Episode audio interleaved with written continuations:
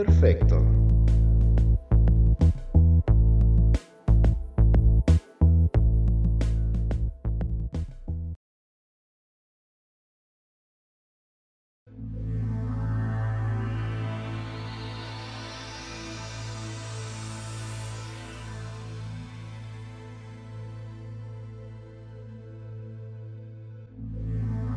Las calles de la Ciudad de México en algunas zonas comerciales siempre han sido un caos.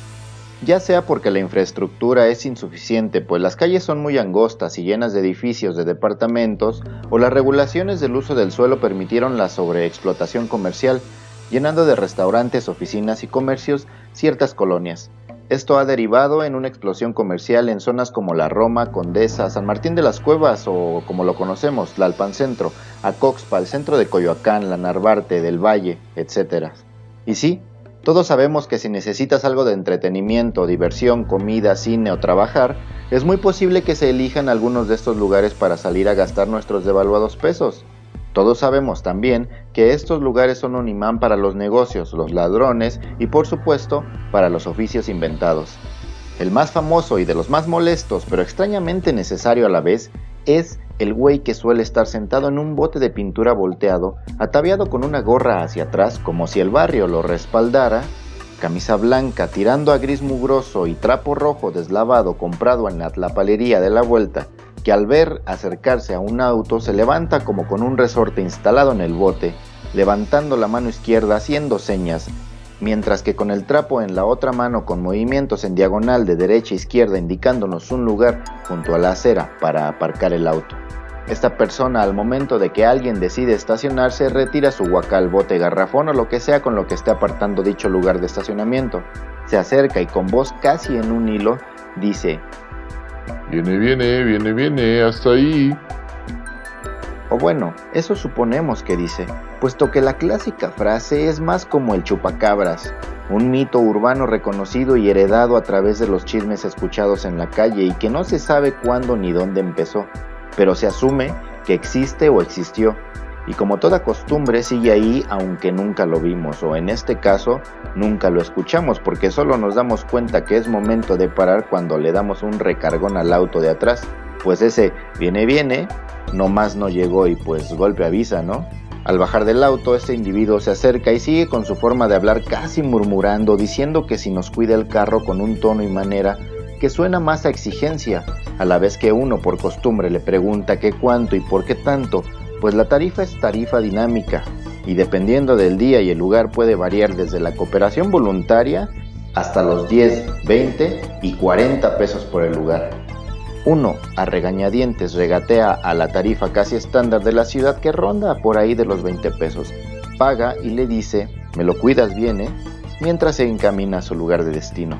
Yo no sé desde cuándo existe este oficio tan chilango, lo que sí sé es que es molesto, pero también que por alguna extraña razón, una razón surrealmente mexicana, se siente como si fuera necesario, puesto que es común en estos lugares que roben los autos, les den un cristalazo, se vuelen los espejos laterales, tapones, emblemas y etcétera.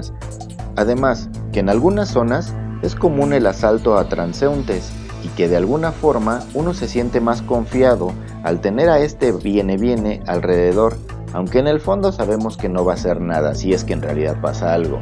Porque también es muy común que después de echarte unos tragos o de salir de una comida llegues muy orondo al lugar donde estacionaste tu carro y de pronto este haya realizado un acto de desaparición digno de Houdini y que cuando le preguntas al que se supone te lo estaba cuidando te diga Se lo llevó la grúa, jefe. Fíjese que yo andaba ya por la esquina y no me di cuenta. Ya cuando lo vi, ya lo tenían enganchado. Además es que no sabía dónde se metió para ir a avisarle, jefe.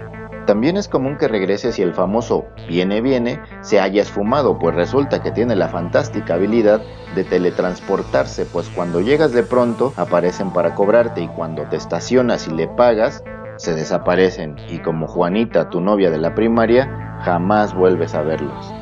En algunas zonas de la ciudad, las delegaciones han intentado regularizar esta actividad y han credencializado a estos viene viene, pero en el fondo sabemos que es solo una iniciativa que reafirma esta costumbre como cuando se reguló el outsourcing, no más porque era una práctica que ya se hacía.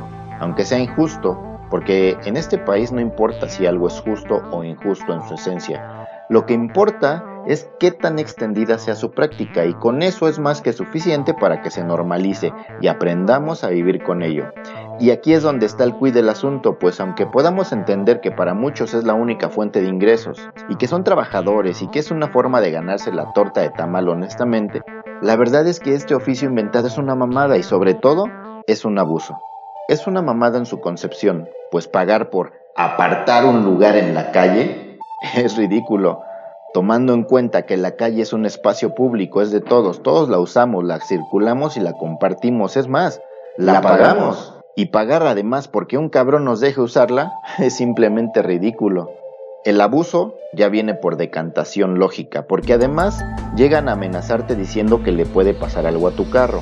Es un abuso porque las autoridades no intervienen en lo mínimo, porque las calles son inseguras, y es verdad que puede que de menos estos individuos puedan llegar a evitar un robo. Aún así, que haya tarifas al contentillo es un abuso, pues es un parquímetro sin recaudación que regrese a las arcas públicas.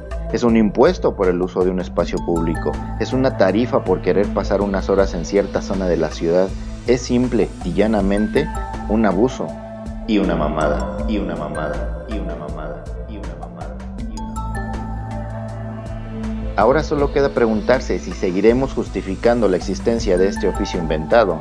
Yo, por lo pronto, al no tener carro soy de alguna manera inmune, pero cuando llego a manejar algún auto no puedo evitar sentirme vulnerado. Cada que me estaciono y por el retrovisor veo esa manita con el trapo rojo en su vaivén en diagonal de derecha a izquierda mientras me imagino que ese güey que está con la mano levantada dice con la voz en un hilo Viene, viene, viene, viene. Ahí nomás, joven. Yo se lo cuido. Son 20 pesitos. Sí, cómo no, como si nos sobraran los 20 pesitos, cabrón, cabrón, cabrón, cabrón.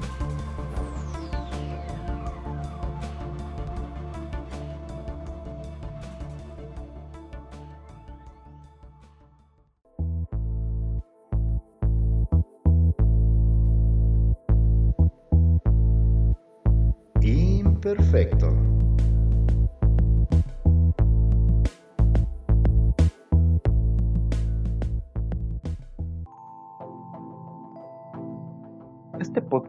Es producido por Andador RD, con música original de Hugo Curi, guiones y voz de Carlos Neri. Nos encuentras en Facebook, Instagram y YouTube como Producciones Andador RD y en Twitter como arroba Andador.